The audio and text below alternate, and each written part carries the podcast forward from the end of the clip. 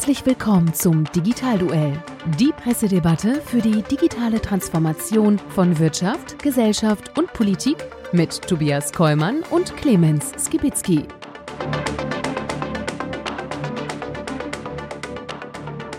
Hallo und herzlich willkommen zum Digitalduell unserer Pressedebatte rund um das Thema digitale Transformation. Mein Name ist Tobias Kollmann und wie immer mit mir im Ring ist Clemens Kwitzki, boxbereit. Wunderbar, wir freuen uns mal wieder gemeinsam mit euch durch die digitalen Schlagzeilen der abgelaufenen Woche zu gehen und uns diese unbekannterweise um die Ohren zu hauen, denn das ist das Konzept. Die Schlagzeilen, die wir mitbringen und mit unserem jeweiligen Partner im Ring diskutieren wollen, die kennt der jeweilige Kollege nicht und muss entsprechend spontan darauf reagieren und seine Argumente zum Besten geben. Und dabei geht es diesmal um Kalenderwoche 11 im Jahr 2021 und es ist somit die 14. Folge vom Digitalduell. Und äh, lieber Clemens, wir haben für diese Folge mal wieder die Location gewechselt und äh, erzähl mal, wo sind wir denn? Wunderschöne Location, muss man sagen. Wir schauen auf die Severinstraße, ist eigentlich. Ne? Wir stehen da, wo das frühere äh, Polizeipräsidium in Köln war, nämlich bei Kampmeier Immobilien. Roland Kampmeier ist heute unser Gastgeber.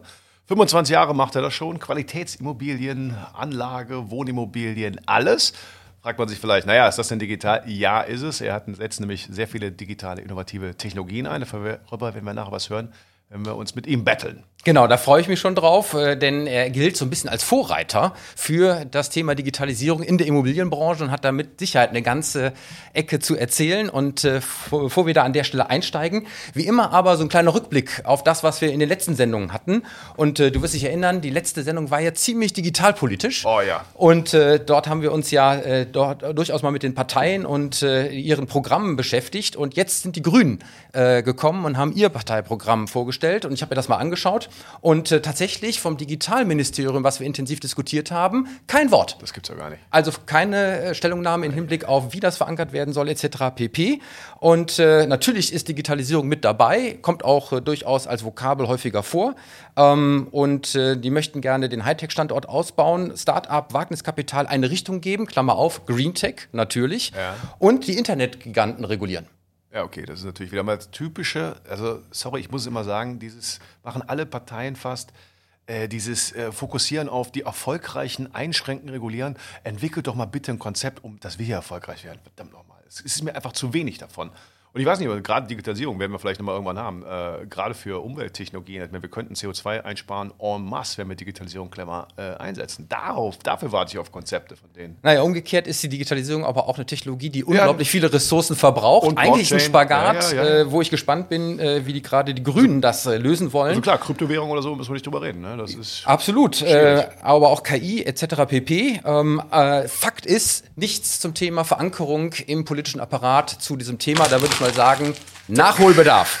Weg damit, wir werden gucken, was die anderen Parteien noch so liefern. Die nächste äh, Schlagzeile im Hinblick auf einen Rückblick ähm, ist zum Thema Russland und äh, äh, Facebook, Twitter und Co. Du wirst dich erinnern. Ja. Ähm, da gab es ja die äh, äh, Verklagung mit der unglaublich großen Summe, äh, die da richtig Angst gemacht hat. Jetzt geht es aber 45.000 Euro. 45.000 Euro, genau. Jetzt geht es einen Schritt weiter und zwar ähm, hat Russland an der Stelle erst einmal Twitter gedrosselt. Und jetzt wird die komplette Blockade angedroht. Das heißt, äh, komplett dicht machen, ähm, weil halt eben Russland äh, vordergründig äh, vorwirft, äh, kinderpornografisches Material und Suizidaufrufe an Minderjährigen nicht rechtzeitig zu löschen. Klammer auf. Eigentlich geht es aber um das äh, Löschen von Aufrufen äh, mit Recht auf Meinungsfreiheit und äh, Demonstrationen, insbesondere im Zusammenhang mit dem Kreml-Kritiker Alexei Nawalny. Und äh, so wird sozusagen an der Stelle die nächste Stufe gezündet. Wir sehen es ja an vielen Ecken in der Welt. Ne? Immer wieder die Frage, irgendwie, man braucht die, man braucht die neuen Medien auch, die, die, sozialen Medien. Auf der anderen Seite wollen einige Staaten halt da doch den Einfluss nicht verlieren und machen ein bisschen Druck, sagen wir ja, mal. Aber interessant ist, erst Geldstrafe, dann Drosselung, dann komplett Blockade. ja. Würde ich mal sagen, werden wir uns auch ja. weiter anschauen und gucken, was da passiert. Und dann, lieber Clemens, äh, weil wir öfters in der Sendung auch das Thema äh, Corona-Pandemie und äh, digitale Lösungen zum Thema ähm, Nachverfolgung, aber auch für das Terminmanagement etc. pp. schon gehabt haben. Ich habe über LinkedIn einen Artikel zugespielt bekommen. Ähm, ich würde mal sagen, ist eine halbe Zuschauergeschichte, aber an der Stelle auch ein Rückschau. Denn der Chaos Computer Club ist wieder tätig geworden. Und der hat an der Stelle ähm, das Wiener Unternehmen medicus.ai auseinandergenommen, die eine Plattform anbieten, SafePlay, eine rundum sorglos Website für Testzentren, die hier zur Verfügung gestellt wird. Also nicht SORMAS zum Beispiel für die Nachverfolgung, sondern jetzt für die Testzentren. Und halt dich fest, ähm, man hat an äh, alles gedacht, Terminbuchung, Online-Testzertifikat und so weiter und so weiter, nur nicht an die IT-Sicherheit. Ah. Denn äh, der Chaos Computer Club ist sozusagen an der Stelle dahinter gekommen, dass, wenn man sich dort einen Account anlegt, man ungehindert sämtliche Testergebnisse und personenbezogenen Daten aller anderen Nutzer vollkommen frei einsehen kann. Und weißt du wie? Nein. Das musst du dir auf der Zunge zergehen lassen. Ähm, du bekommst nämlich, wenn du dich angemeldet hast, einen ähm, Link zu deinem Testergebnis. Und in dem Link steht eine Nummer. Die ist dir zugeordnet. Das Problem ist, du brauchst diese Nummer nur mit eins Nummer? nach oben, eins Ach, nach unten etc. pp. zu verändern und kriegst sämtliche Ergebnisse anderer äh, Leute. Und es geht hier um nicht weniger als 136.000 Testergebnisse von mehr als 80.000 Betroffenen, die vollkommen frei einsehbar sind. Du brauchst eben, wie gesagt, nur in der URL die entsprechende Nummer zu ändern und kriegst neben dem Testergebnis auch noch Name, Geburtsdatum, Anschrift, Staatsbürgerschaft und Ausweisnummer der jeweiligen Betroffenen. Oha. Wow. Ja, sagen wir mal, naja gut. Das ist aber der Unterschied, ne? Datensicherheit, sowas darf natürlich nicht passieren, ist vollkommen klar.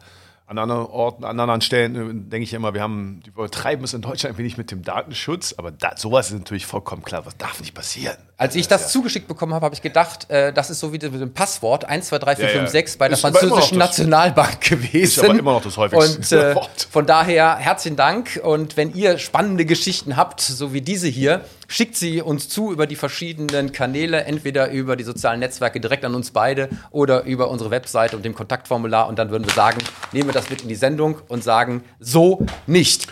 Mein lieber eine Clemens. Papierverschwendung oder du wirfst das Papier hinter dir, Mensch. Siehste, deswegen habe ich auch keinen Laptop hier, weil den hinter mich zu schmeißen, das wird teuer. Äh, deswegen das schöne alte Papier. Bei meiner alten Möhre, die ich hier dabei habe, wäre das nicht so teuer, glaube ich. Aber gut.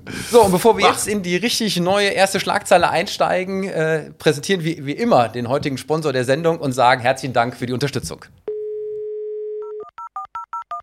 Das Digitalduell wird Ihnen präsentiert von Theo die bunte Welt des Lifestyle-Bankings. Mit der Multibanking-Funktion von Theo sparst du dir nicht nur Zeit, sondern auch unzählige Banking-Apps. Integriere einfach nach Belieben Giro- und Sparkonten sowie Kreditkarten unterschiedlicher Banken. Führe wie gewohnt alle Transaktionen durch. Und behalte mit nur einer Plattform deine kompletten Finanzen stets im Blick. Mehr Banking in einem geht nicht. Theo, die bunte Welt des Lifestyle-Bankings. Ja, äh, herzlichen Dank an unseren Sponsor. Und äh, wenn ihr da draußen Interesse habt, unsere kleine, schnuckelige Sendung rund um Digitalisierung zu unterstützen, dieser Präsentationsspot wird frei ab April. Und äh, wenn ihr Interesse habt, uns hier zu unterstützen und als Sponsor aufzutreten, dann nehmt doch gerne mit uns Kontakt auf, eben auch über unsere Webseite oder direkt an Clemens oder mich. Wir freuen uns, wenn wir dann mit euch gemeinsam an der Stelle zusammenarbeiten dürfen. Lieber Clemens, die erste Schlagzeile aus dem Handelsblatt, 17.03. Und ich musste wirklich genau hingucken, weil ich es auch erst nicht glauben konnte, weil wir haben ja immer wieder äh, die Aussagen, wir sind hinten dran. Wir laufen hinterher, wir sind nicht führend, etc. Also nicht wir zwei, wir in Deutschland. So, pass auf. Und jetzt kommt tatsächlich etwas, wo wir führend sind. Und das auch noch in einem absoluten Zukunftsthema, nämlich künstliche Intelligenz. Endlich mal. So, und da habe ich gedacht, äh, da muss ich genauer hingucken. Die Schlagzeile ist Europas große Chance. KI wird für die Industrie immer wichtiger und äh, europäische Startups sind ihren Konkurrenten in China und USA weit voraus. Und da habe ich gedacht, wie das? Gucke rein in diesen Artikel und sehe, da gibt es eine Studie des Verbandes Deutscher Maschinen- und Anlagenbauer. Und die haben festgestellt, dass von den 825 maschinenbaurelevanten KI-Startups rund 42 Prozent in Europa beheimatet sind, während nur ein Drittel aus Nordamerika kommen und 24 weitere in Asien sitzen. In Asien sind übrigens die entsprechenden Zentren Bangalore, ähm, Singapur und die chinesische Region Peking und äh, Shenzhen. Und diese veröffentlichten Daten sind durchaus eine Überraschung, weil normalerweise gerade bei KI USA und China ja immer vorne sind. Aber wenn es tatsächlich um maschinenrelevante, Industrie 4.0 relevante künstliche Intelligenz geht, dann ist Europa an der Stelle tatsächlich vorne. Und da würde ich mal sagen, was sagt uns das? Sagt uns das einmal, wir sind wieder gefangen in Industrie, wo wir herkommen, können aber da jetzt positiverweise das Thema KI ansatteln und sind mal vorne weg. Oder ist die andere Aussage, ja, aber es gelingt uns nur da, wo wir schon was haben und eben nicht im Neuaufbau in Dingen, wo wir eben noch nicht gut waren. Was meinst du? Ja, also erstmal muss man sagen, es ist ja eine schöne Nachricht, das finde ich gut, dass wir mal da irgendwie vorne sind. Andererseits, äh, es wäre auch schlimm, wenn es in dem Bereich nicht wäre, denn da sind wir auch in der vordigitalen Welt schon sehr weit vorne gewesen. Insofern äh, hätten wir dann verloren. Insofern ist es ja nur ein Aufholen für den Bereich, wo wir stark sind. Was mir dabei aber Sorgen macht, ist, dass wir uns darauf ausruhen. Das war ja auch so mal die Rede immer der Kanzlerin vor ein paar Jahren. Ja, ja, in der Endkonsumentenrunde haben wir verloren, aber jetzt kommen die Maschinen, da kommt unsere große Zeit. Ich gebe dabei nur immer zu bedenken, an jeder Diskussion, da hat mir einer vorgeworfen, äh, ne, Gunnar, denk dran, äh, ich werfe das in einen Topf. Nee, ich werfe das nicht in einen Topf. Ich glaube nur, dass die Netzwerkökonomie die Verhältnisse komplett ändert. Das heißt, wir können da hinten in der Wertschöpfungskette, können wir KI und Effizienzen und, und so super, das müssen wir alles machen. Aber wer die Endkunden hat, äh, wie die Plattformen, der bestimmt ja wesentlich, wie viel davon im Rest der Wertschöpfungskette ankommt. Und das heißt, egal äh, wie effizient wir da hinten sind und was wir da an Wertschöpfung generieren, wenn uns vorne das einer abnehmen kann, weil ohne Endkunden, äh, irgendwo gibt es immer ein Ende der, der Wertschöpfungskette, dann haben wir Probleme. Sehen das gerade, diese Woche war, eine, war die Internorga, die IDXFS bei Internorga. Da muss ich das immer erklären, der, der Food- und Gastrobranche. Ihr beschwert euch heute, dass äh, die Lieferdienste euch da Prozente wegnehmen und was dem Gastronom fällt, fehlt natürlich den Zulieferern auch schon. Ihr habt einfach Jahre es nicht geschafft, eure Kundenbeziehungen in die digitale Welt auszuweiten und hier könnte das ähnlich äh, passieren. Jetzt ist die Frage, ob das tatsächlich in dem Bereich nicht anders läuft, äh, weil im B2B und mit Maschinen und Industrie ja wir vielleicht doch ein anderes Wettbewerbsumfeld haben, auch was den Zugang angeht. Und da steht hier eben auch, ähm, es geht eben nicht nur darum, KI zu entwickeln, sondern eben auch die Maschinen zu kennen, auf die diese KI angewendet wird. Und das ist eben etwas, wo im Vergleich zu Konsum äh, nahen Branchen, wie du es auch gerade genannt hast, eben tatsächlich ein absoluter Unterschied besteht. Ähm, denn du hast eben hier für die industrielle KI tatsächlich ähm, die Notwendigkeit, nicht nur die Algorithmen zu entwickeln, sondern eben auch die dahinterstehenden Maschinen zu verstehen. Und jetzt ist die Frage, ist das an der Stelle, was du meines Erachtens ja richtig gesagt hast, von welcher Seite nehmen wir uns ein Thema an? Werden die Plattformen am Ende sozusagen die Nachfrage einsammeln und bestimmen, wer die längere äh, Werkbank ist, auch im industriellen Bereich und das bestimmen? Oder werden wir hier aus den Maschinen kommen mit den Daten und den KI und darauf dann die Plattform besser aufsetzen können, um dieses Rennen zu gewinnen? Also für mich ist die Frage eigentlich geklärt, ehrlich gesagt. Also ich würde mich sehr wundern, ich hoffe, ich... Ja, dann sag die Antwort. Ja, ich hoffe, ich täusche mich. Ja, hier sind es die Endkunden. Was die Plattformen doch machen, sie geben uns alle durch Einfachheit, kostengünstige, super Tools, ja, die eben wirklich einfach sind, überall verfügbar, kostengünstig und so weiter sind, geben sie uns Marktmacht und werden dadurch selber sehr marktmächtig, weil sie die Kundenmacht von Milliarden von Menschen bündeln. So, und jetzt muss man erstmal zeigen, äh, diese Unterscheidung B2B und B2C gibt es in der Netzwerkökonomie meiner nach nicht mehr so wie vorher, weil einfach das zu, zusammenwächst und eben die vernetzten Prozesse um die eigentlichen Ketten, diese Tiefe halt eben verändern. Und wer da glaubt, äh, ja, da hinten haben wir ganz viel Wertschöpfung geschaffen, ja, die schafft aber einer vielleicht ab. Weil wenn du am Ende, sag mir mal eine Wertschöpfungskette, wo es keinen Endkunden am Ende gibt. Äh, also das ist vollkommen richtig. Keine. Der Punkt ist hier, ähm, und das wird hier auch so ein bisschen äh, äh, subsumiert in dem Artikel, das industrielle Umfeld ist viel heterogener und komplexer. Und deswegen haben eben diese KI-Startups aus den anderen Ländern dort eben tatsächlich offensichtlich nicht den Zugang zu den Weltmarktführern aus Europa in diesem Bereich, ja. um die KI überhaupt erstmal reinzubekommen in die Industrie. Und das wäre ja etwas, wo man sagen könnte, wenn wir es jetzt schaffen würden, die KI direkt mit Industrie zu verbinden, dass daraus auch vielleicht der Impuls zur eigenen Plattform entstehen könnte. Das wäre super, das würde mich freuen. Das ist auch die Idee, was ich jetzt auf dieser Messe für die Food- und Gastrobranche gesagt habe. Tut euch zusammen und stülpt das Ding wieder nach vorne. Holt euch mit den Daten und den Maschinendaten und so weiter, die ihr dort habt, schafft Mehrwerte für die Endkonsumenten, die die Plattformen aus USA und China nicht haben und erobert euch die digitale Kundenbeziehung zurück. Aber dafür müssen die natürlich eine völlig andere Kooperations- und Denkweise haben, um das wieder hinzubekommen. Weil wenn sie einfach nur ihre bisherigen Prozesse dort effizienter steuern, wird irgendwann die, diese, diese Marktmacht der Kunden Kunden und der, damit der Plattformen ist ja das wirklich Neue. Und die können ja, wenn, sie, wenn, die andere, wenn der Rest der Branche das nicht sich zusammentut, können die irgendwann sagen, gib uns die Daten, gib uns das Stück für Stück für Stück.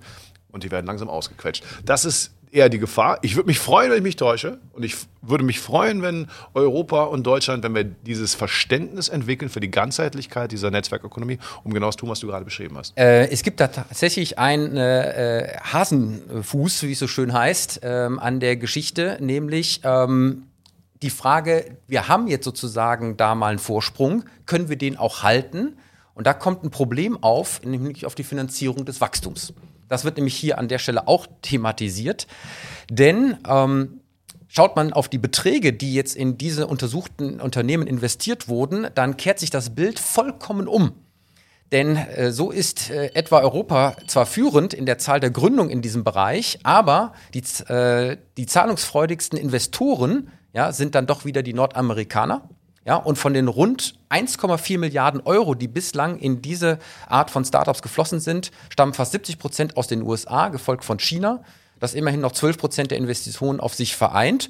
Und, und das ist das, äh, das sage ich mal, problematische, von den damit verbundenen 22 Finanzierungsrunden äh, in den größeren äh, Orten von dreistelligen Millionenbereichen entfallen neun auf chinesische Unternehmen, acht auf US-amerikanische, zwei auf japanische und nur eins auf Deutschland. Wieder unser Problem, deswegen ja, ich gebe dir vollkommen recht, was wir natürlich bräuchten und ehrlich gesagt, ich bin gerade nicht sehr positiv, wir bräuchten ein einheitliches Verständnis vom digital vernetzten Zeitalter und irgendjemanden in Deutschland und Europa, der ein Standortkonzept hier ganzheitlich mit Finanzierung und so weiter dann sieht. Ich sehe das weit und breit nicht. Ich sehe komische Hausaufgaben, die heißen dann digital. Mehr sehe ich dort leider nicht, muss ich sagen. Das zeigt auch das Zusammenspiel zwischen Startup, Digitalisierung, Investitionslandschaft und natürlich auch das Wachstum und auch Exit-Optionen und das gesamte Spiel, was äh, da an der Stelle notwendig ist.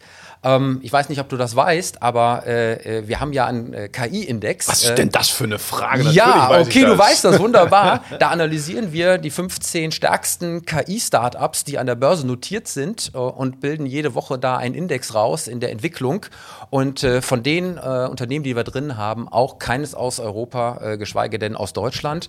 Ähm, was mir eben wiederum zeigt, dass das IP-Denken, ja, und das Property-Know-how und all das, was an der Stelle damit verbunden ist, vielleicht am Ende halt eben doch wieder unter die Räder kommt, wenn andere vollgepumpt mit Venture Capital und den Wachstumskapital über Börse einfach versucht, den Markt an der Stelle aufzuräumen. Natürlich. Aber du hast ja bestimmt bekommen, Frau von der Leyen hat ja letzte Woche verkündet, die digitale Dekade der EU. Ich bin mal sehr gespannt. Ich habe die Hoffnung stirbt zuletzt, aber ne, äh, Hoffnung ist keine Strategie. Ich würde mir wünschen, wir hätten lieber da Leute, die ein Standortkonzept und das ganzheitlich zuordnen, wie du es gerade beschrieben hast. Aber der Wecker hat geklingelt. Genau, wir müssen wechseln und wir kommen zu deiner Frage, lieber Clemens. Ich bin ganz Tja, gespannt. Nachdem du die äh, anonymen Maschinendaten in den Vordergrund gestellt hast, habe ich mir etwas gesucht aus unserem Alltag, was mich dann doch fasziniert hat, äh, wovon sehr viele Menschen in Deutschland betroffen sind.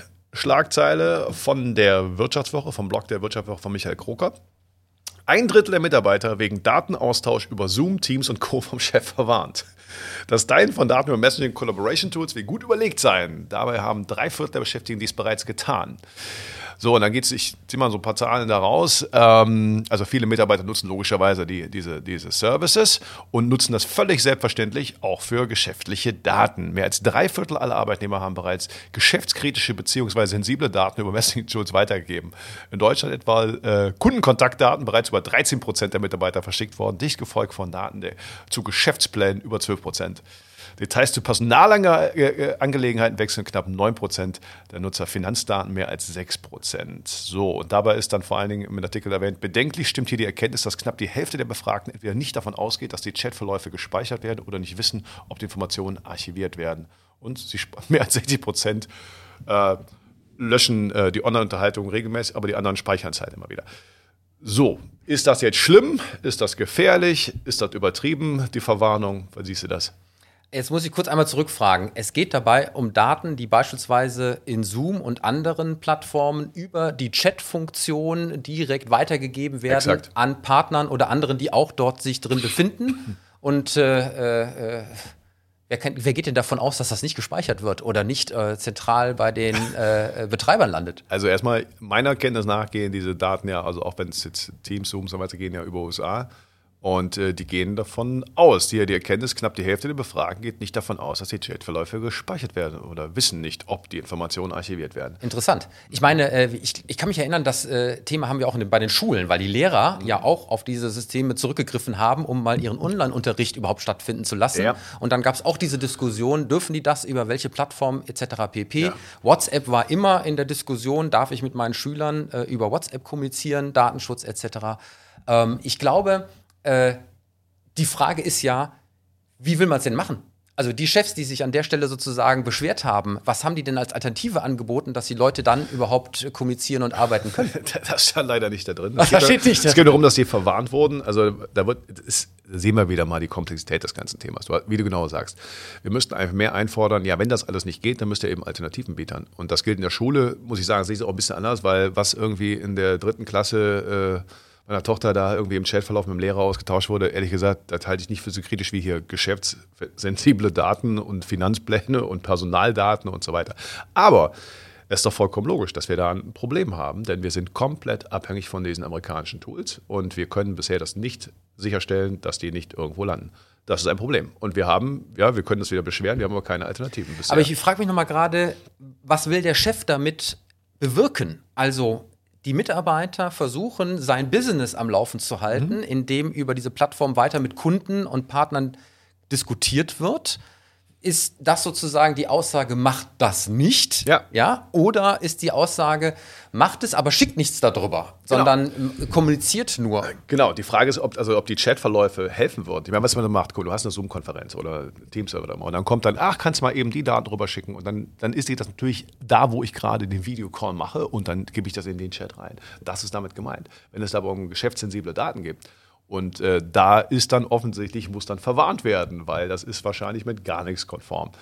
Und ich würde mal sagen, ich glaube, ich hätte, äh, also ich meine, wir beschäftigen uns mit dem Thema, aber 60 Prozent sagen halt, nö, weiß ich gar nicht, warum denn nicht. Und ich glaube, damit müssen wir ansetzen. Wir können jetzt nicht sagen, das dürft ihr nicht, da müsst ihr eben Alternativen bieten oder wir müssen uns mal die Vorstellungen anpassen. Ähm, ich, ich überlege gerade nochmal, wir hatten ja am Anfang, als das Ganze losging, jetzt ist ja schon ein Jahr her, ne? verdammt.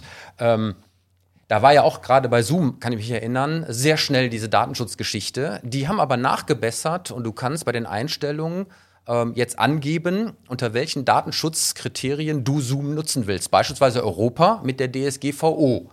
Ähm, jetzt weiß ich natürlich nicht ganz genau, was das für Auswirkungen hat äh, im Hinblick auf die, auf die Chatverläufe und äh, das äh, entsprechende Datengeschehen, was damit verbunden ist.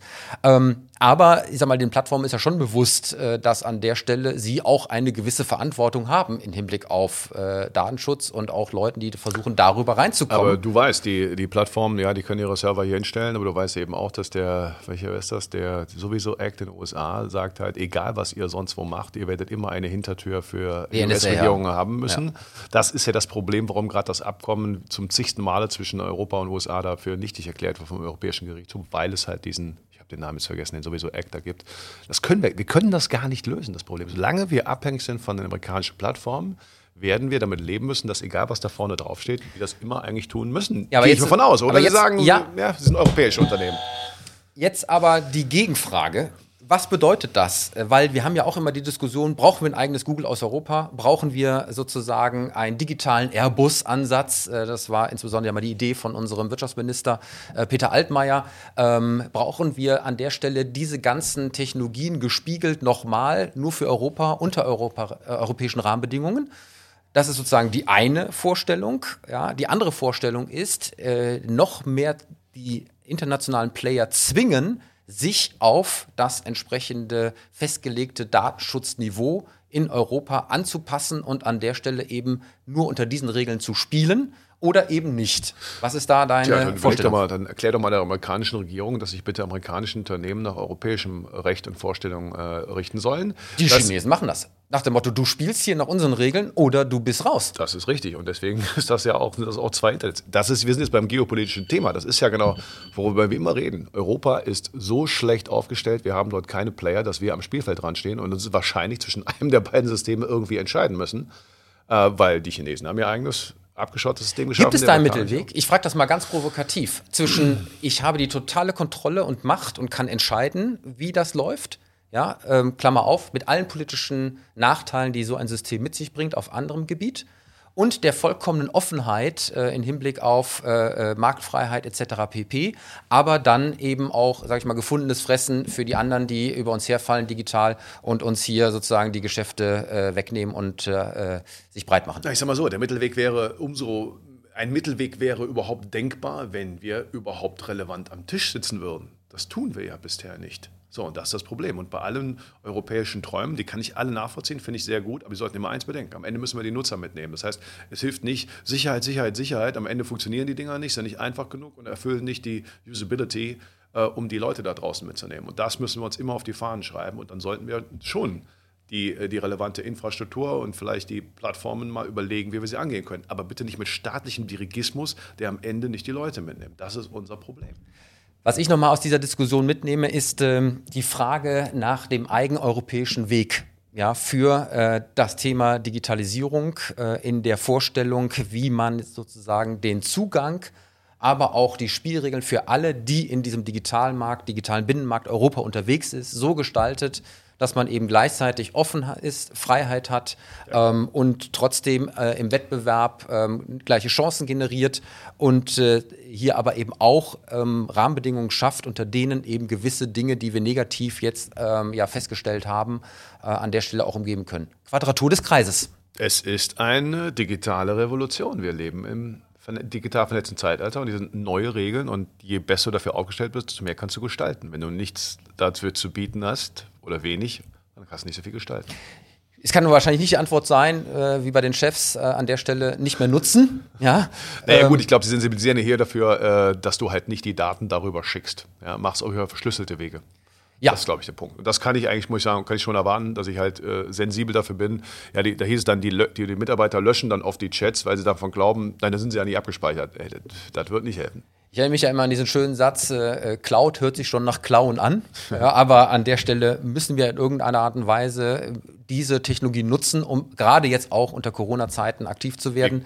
Ein genauerer äh, Blick auf äh, das, was dort passiert, Wegen deinem Startup, ist aber sichtlich auch nicht schaden. Ja? Genau das. Also ich meine, wir werden, also du wirst ohne Cloud-Technologien, kannst du einfach diese, äh, diese, äh, diese Möglichkeit von heute, kannst du einfach nicht mitgehen. Dafür brauchst du aber natürlich neue Security-Lösungen. Deswegen in deinem KI-Index sind bestimmt auch ein paar Cloud-Security-Unternehmen. Absolut. Ich arbeite gerade mit denen äh, häufiger, weil die gerade durch die Decke gehen. Ist ja auch logisch, weil das ist ein Investitionsstau. Das hat man Jahre gemacht. Nee, wollen wir nicht, jetzt müssen sie auf einmal. Wir werden das äh, spannend weiter verfolgen, ähm, lieber Clemens. Und jetzt kommt der Zeitpunkt, wo wir gerne unseren Gast zu uns bitten, nämlich hier den Hausherrn. Lieber Roland Kampmeier, kommt zu uns äh, in die Sendung und äh, in den Raum. Wir sind schon ganz neugierig. Da ist er. Und, äh, da ist er. Wunderbar. Schön, dass das klappt. Nimm doch äh, bitte Platz. Und ich würde mal sagen, fühl dich wie zu Hause. Danke. Ja. Und äh, wir sagen danke, dass äh, wir hier heute bei dir zu Gast sein dürfen. Interessanterweise an einem Samstag, ja, ja weil ähm, der eine oder andere hat sich schon gewundert, warum wir nicht freitags gepostet haben, ja. äh, wo wir sind. Äh, aber wir sind eben an dem Samstag jetzt bei dir aufgeschlagen. Für dich in deinem Business ein vollkommen normaler Arbeitstag. Ja. Aber bitte kurz erklär mal, wer bist du und was machst du? Ja, also. Ähm, ich bin Geschäftsführer von Kampmeier Immobilien. Wir sind seit 26 Jahren mittlerweile, also habe ich vor 26 Jahren das Unternehmen gegründet.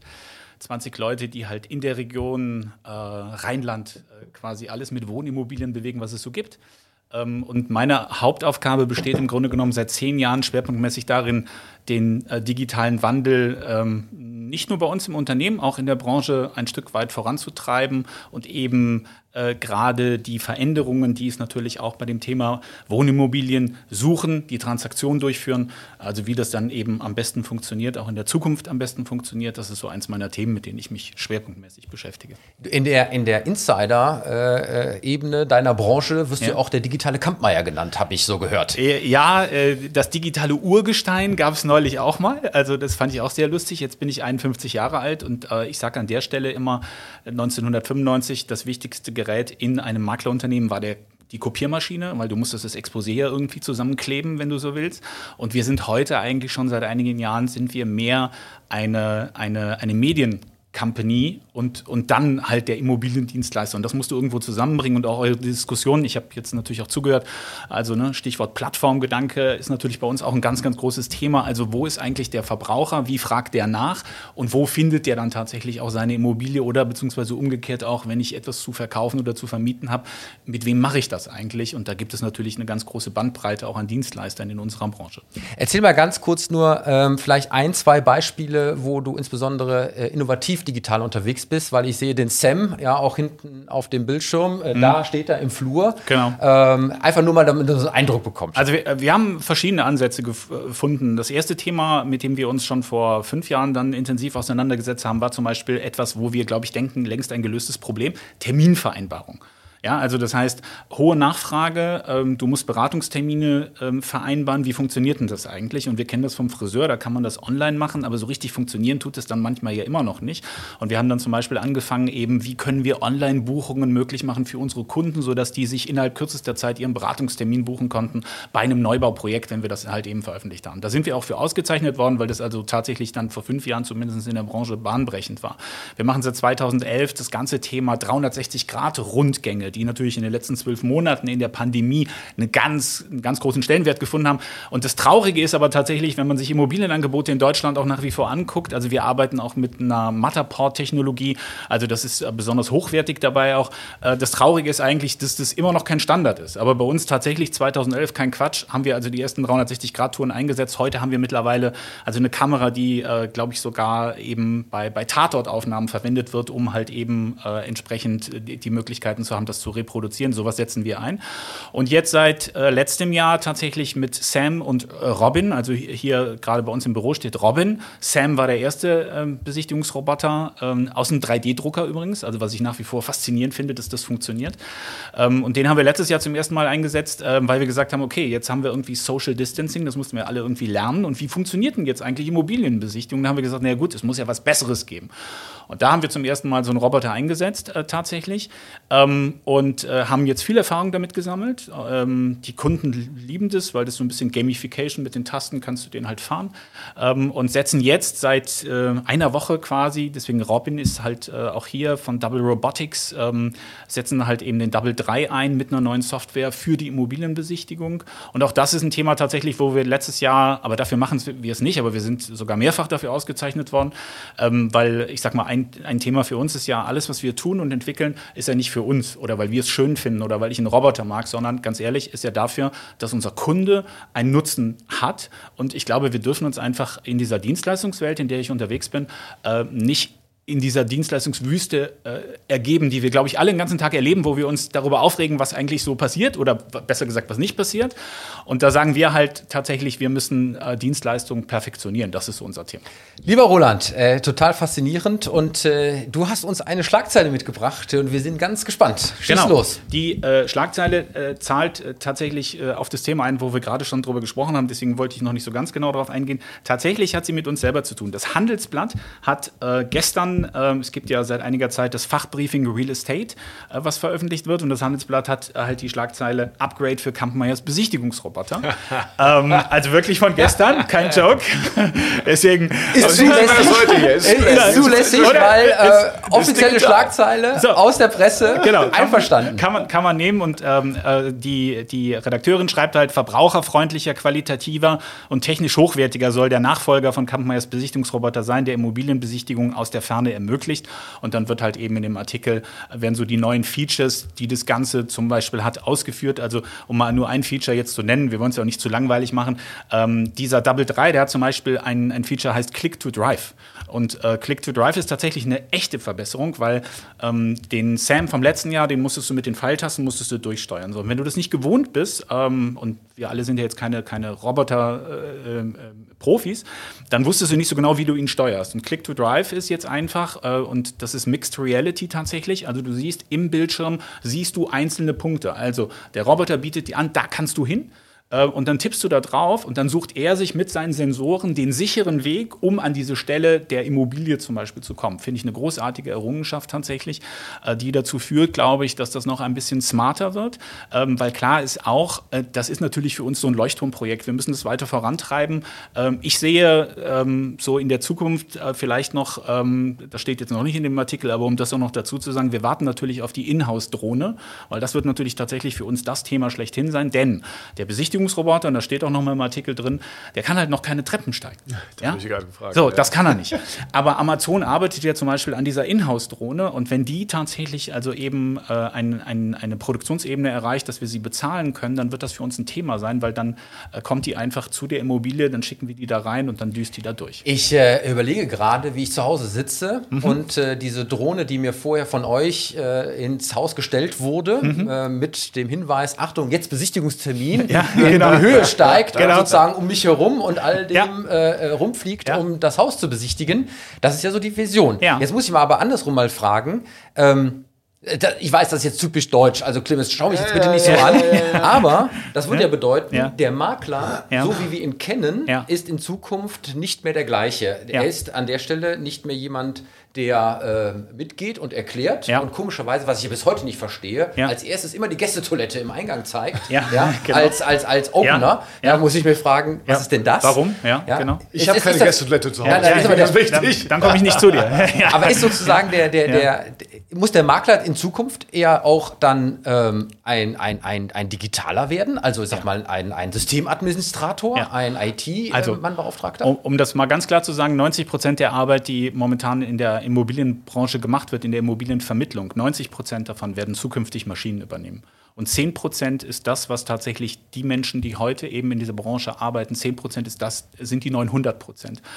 Äh, Wenn ich das sage, weil ich ein Teil dieser Branche bin, dann werde ich natürlich gesteinigt. Die holen halt eben ihre, ihre Waffen raus, die sie dabei haben oder so. Aber die Wirklichkeit sieht doch so aus. Diese 9, 10, also diese 900 Prozent, die 10 Prozent, haben ja den Vorteil, dass ich tatsächlich mit meinem Kunden, also in der, in der Beratung, äh, tatsächlich Bestleistung hoffentlich liefern kann. Und alles andere, was unendlich viel Zeit kostet, so schmerzhaft ist, ja, so eine Immobilientransaktion mit, mit all den ganzen Dingen, die dazugehören und, und, und jeder ergibt sich dabei halt eben einfach. Das machen tatsächlich ähm, dann äh, Maschinenautomatisierung und da müssen wir uns, äh, und das ist eben mit einer der Gründe, warum wir uns da sehr intensiv mit beschäftigen, das ist die Zukunft. Jetzt würde aber der klassische Makler sagen, äh, da werde ich ersetzt. Und Ja. äh, finde ich jetzt nicht so gut. Ja, er wird nicht ersetzt, sondern äh, die Zukunft ist, es gibt den Spezialisten äh, eben für vor allen Dingen die Kundenbedürfnisse, was dein Motiv zum Beispiel ist, wenn du was zu verkaufen oder zu vermieten oder umgekehrt, wenn du was nachfragst.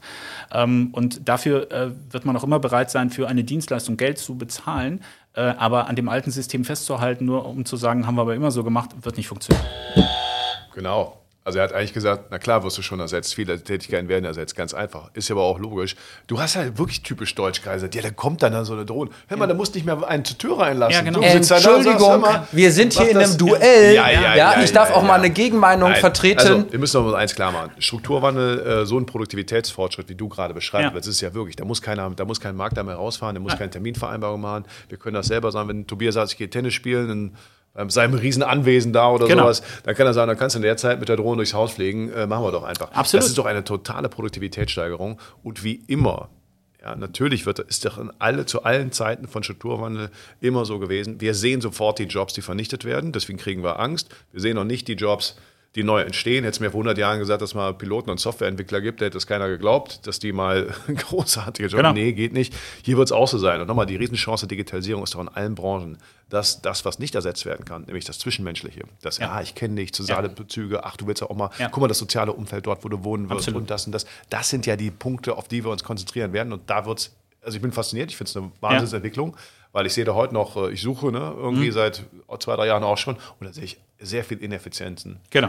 Und das ist jetzt hier Und, und, Anfang. Ne? und das, was Also- du an, ansprichst, ist ein, ein wichtiges Thema. Also wenn ich mal ein Buch schreiben müsste, dann würde es heißen, äh, wie man Vertrauen digitalisieren kann. Weil ich, ich, ich glaube, ne, wir, wir können halt eben so, eben Automatisierung können wir weit vorantreiben. Ich brauche einen Termin, okay, und dann brauche ich einfach einen guten Prozess und das muss irgendwie mobile-friendly sein und so weiter und so fort. Aber Vertrauen zu digitalisieren ist, glaube ich, eine der größten Herausforderungen, die auch die Plattformen für meine Begriffe noch nicht so hundertprozentig gelöst haben. Ähm, und wo wir zum Beispiel als Makler, also wenn wir uns um dieses Thema dann schwerpunktmäßig kümmern, ist das völlig okay. Wir dürfen aber nicht eben versuchen, diesen alten, alten Gefilden irgendwie festzustecken. Ich darf das mal gerne einbetten in unsere Gegenschlagzeile Bitte. für dich, Ja. äh, denn ähm, habe ich gelesen äh, in äh, äh, iBusiness, äh, aber mit i geschrieben, Ja. also nicht e, sondern i, also iBusiness. Ja. Äh, äh, ja, wie auch immer ausgesprochen. Und äh, es geht um eine Studie. Du weißt, ich bin immer gerne ein Freund von Studien. Studien ist gut. Prof hier. Ja, ich weiß, ich lasse das mal wieder raushängen. Hat ja auch ein Ähm, Jackett und an, ne? Tatsächlich, ähm, die Corona-Krise hat die Digitalisierung der Wirtschaft deutlich beschleunigt, aber nur 25 Prozent laut dieser Studie haben die digitale Transformation so gut gemeistert, dass sie es zum jetzigen Zeitpunkt schaffen würden, erfolgreich auch in die Post-Covid-Zeit zu gehen. So, da habe ich mich gefragt, was heißt das, auch jetzt in Verbindung mit dir, ist eigentlich die Mhm. Immobilienbranche an der Stelle Gewinner oder Verlierer äh, äh, im Corona-Zeitalter? Das Bewusstsein für die eigenen vier Wände ist deutlich gestiegen. Mhm. Genau. Mhm. Gleichzeitig ist natürlich das Thema persönliche Kontakt und äh, Besuchstermine an der Stelle vielleicht äh, aber auch beeinträchtigt gewesen. Mhm. Und äh, wie, wie du das einschätzt, würde mich interessieren. Und ähm, weiter, es gibt in dieser Studie drei Gruppen von Unternehmen. Mhm. Ja. Gruppe 1, Ja. 25 Prozent der Befragten, Mhm. die sogenannten äh, Thriver, die Anpasser, die sozusagen sich auf die veränderten Strukturen angepasst haben und äh, konkret auf Digitalisierung gesetzt haben, alles angepasst haben, etc. pp. Mhm. Von denen hat immerhin über die Hälfte keinen Umsatzrückgang erlitten. Mhm. Ja, 45 Prozent haben einen, aber nur moderat von 15 Prozent. Mhm. Dann gibt es die zurückhaltende Gruppe, die Haider, ähm, 40 Prozent äh, der äh, befragten Unternehmen. Da mussten zwei Drittel, ähm, 66 Prozent, einen höheren Umsatzrückgang von bis zu 35 Prozent verzeichnen. Und dann gibt es die Survivor, die sehr, sehr vorsichtig agiert haben, an dem festgehalten haben, wie es schon immer gewesen ist, nichts gemacht haben. Und die haben an der Stelle einen deutlichen Umsatzrückgang von durchschnittlich 50 Prozent während der Corona-Zeit erlitten.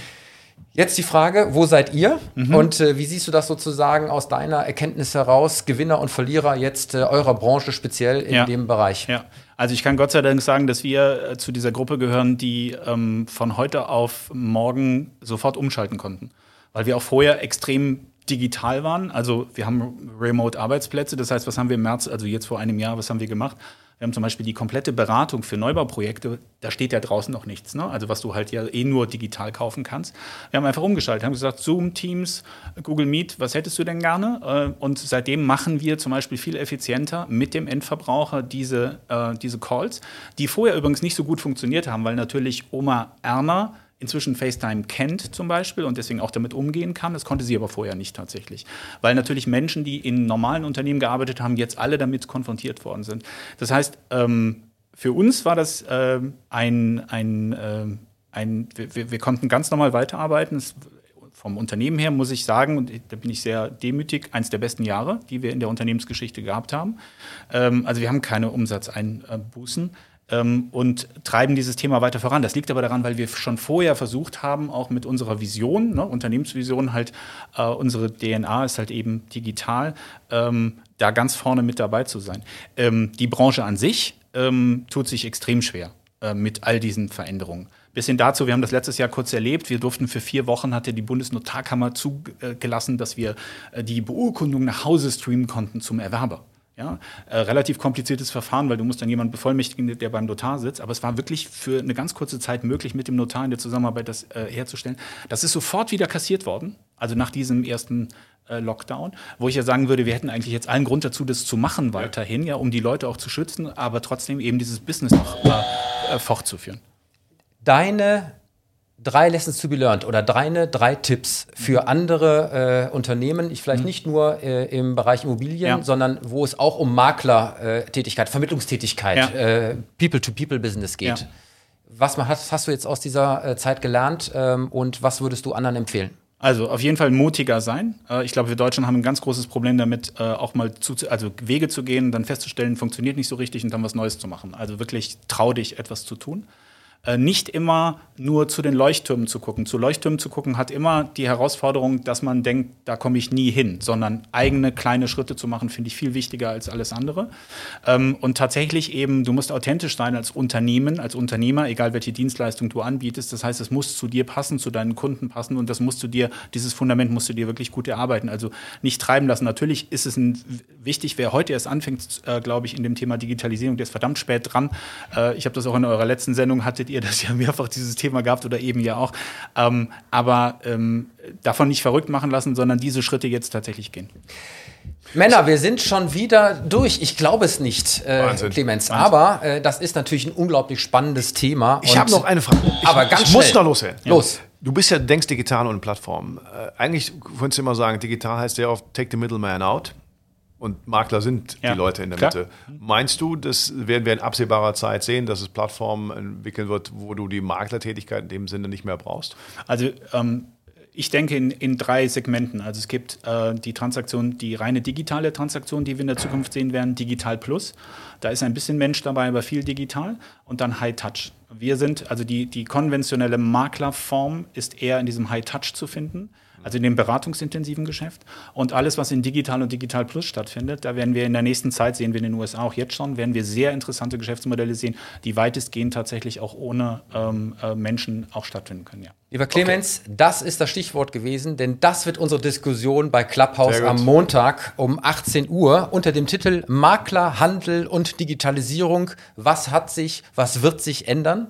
Und da freue ich mich, dass du auch mit dabei bist. Äh, Und äh, wir sind nämlich jetzt leider schon wieder am Ende von unserem heutigen Digitalduell angelangt. Äh, Unglaublich, wer hier an der Uhr dreht, aber eben nicht am Ende der Diskussion mit euch als Zuhörer und Zuschauer. Denn unser Nachschlag bei Clubhouse, ich habe es gerade gesagt, ähm, mit dem entsprechenden Thema in dieser Drop-in-Audio-Chat-Community. Du willst es sagen, immer, Ja, ich muss es einfach immer wieder sagen, es ist zu schön. Immer montags 18 Uhr treffen wir uns dort in unserem äh, Clubraum, ja, Digitalduell und wie gesagt, am Montag mit dir, lieber Roland, zu Ja. dem Thema Maklerhandel und Digitalisierung. Was hat sich geändert? Was wird sich ändern? Ja, und vor dem Hintergrund hoffe ich, dass wir uns mal wieder haben äh, sehen und hören lassen können heute. Lieber Clemens, wo wird man uns finden mit dieser Ausgabe? Werden wir hoffentlich morgen, also am Sonntag, wie immer am Sonntag auf YouTube sehen und natürlich auf äh, allen, äh, ja, auf www.digitalduell.de, unserer, ähm, unserer eigenen Website und hören natürlich auf allen gängigen Podcast-Formaten und auf Twitter und auf Facebook. Also, morgen sind wir hoffentlich da. Ich freue mich drauf. Wunderbar. Und äh, äh, diese Sendung wäre natürlich mal wieder nicht möglich gewesen ohne unsere Partner, die uns hier unterstützt haben. Und deswegen bedanken wir uns wie immer bei Gebhard Media, Deutschlands führenden und innovativen Podcast-Producer, der lieben Sherin de Bruyne, Unternehmerin und Kommunikationsexperte mit Persönlichkeit und natürlich beim Sponsor unserer heutigen Sendung, Theo, die Multibanking-App. Wir bedanken uns bei unserem Gastgeber, lieber Roland Kampmeier. Schön, Danke, dass du uns eingeladen hast. Ja, und wenn ihr da draußen uns mal einladen wollt zu einem Digitalduell, dann nehmt doch einfach mit uns Kontakt auf über unsere Webseite und dann frei nach den Hühnern. Wir kommen mit allem Mann vorbei. Hurra, hurra! Und die Zuschauerfrage ist natürlich auch wie immer möglich. Das heißt, wenn ihr uns etwas schickt, was wir hier diskutieren sollen, ähm, dann bitte nutzt die äh, Adresse frage.digitalduell.de und äh, fordert uns damit sozusagen zu einem Digitalduell heraus. Last but not least, die Titelmelodie kommt von musicfox.com. Und lieber Clemens, seit der letzten Sendung weißt du, damit auch alle bis zum Ende zuhören, kommt am Ende immer unser digitales Betthupferl. Und das habe ich diesmal bei NTV äh, äh, gefunden. Und äh, die Frage ist, wie kommst du relativ schnell in ein paar Stunden auf 9000 Likes und gut 2000 Retweets bei Twitter? ich hatte es gepostet, glaube Du ich. hast es gepostet, aber komm, Ja, ja, zeig dich ja, überrascht. Das war der Minister. Ich tu mal so, boah, Wahnsinn. Also ich glaube, das war bestimmt ein Politiker. Tatsächlich, äh, Sachsens-Anhalts Ministerpräsident Rainer Haselhoff, der hat nämlich aus Versehen nur einen einzigen Buchstaben äh, getwittert. Oh, und das war tatsächlich das Äh, genau. Und äh, nachdem er überhaupt bei Twitter nicht besonders große Reichweite hatte, ich glaube, der erfolgreichste Tweet von ihm hatte elf Likes, äh, ist dieser Tweet durch die Decke geschossen. Natürlich wie immer für Deutschland auch mit reichlich Häme und Spitzen wie beispielsweise ein politischer Wettbewerber, der hier sagte, wenn das die neue Corona-Strategie der CDU ist, dann ist es eine klare Verbesserung. Ja, aber Leute, das ist doch lustig, das ist doch schön, das ist doch menschlich, Fehler passieren und ich finde, ich fand es eine tolle Geschichte. Mir hat auch einer gesagt, du machst dich darüber lustig. Nee, ich mache mich nicht lustig, das ist amüsant, ja, das ist nett. Deswegen ist es ja auch unser digitales Betthupferl, mein Lieber, zum Abschluss Social. der Sendung. Und er hat das selber und er hat auch. Cool reagiert, muss man Er hat sagen. das sehr gut gemacht. Er hat das an der Stelle äh, mit Humor genommen, hat das auch nicht gelöscht, hat das einmal noch mal kurz kommentiert und damit war das Thema auch durch. Im Übrigen steht das Ä auch für eine uns bekannte Popgruppe, nämlich die Ärzte, die sich an der Stelle auch noch mal. Ähm, wir sind einfach alt, ne? Wir kennen das. Noch, ja, wir oder? kennen das noch. Ich weiß nicht, ob die Jüngeren das noch kennen, aber die haben sich an der Stelle auch noch mal unterstützt gefühlt. Ja, und damit äh, würde ich sagen, haben wir es mal wieder geschafft. Äh, eine tolle Sendung. Nochmal vielen, vielen Dank an alle und äh, am Ende sage ich wie immer: Macht es gut, macht es digital und bleibt gesund.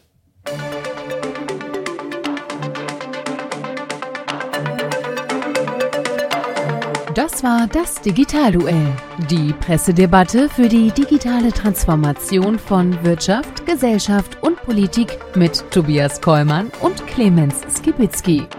Alle Folgen dieser Sendung finden Sie auf unserer Webseite digitalduell.de, auf allen bekannten Podcast-Plattformen und natürlich bei YouTube. Diskutieren Sie auch mit uns bei Twitter unter dem Hashtag Digitalduell.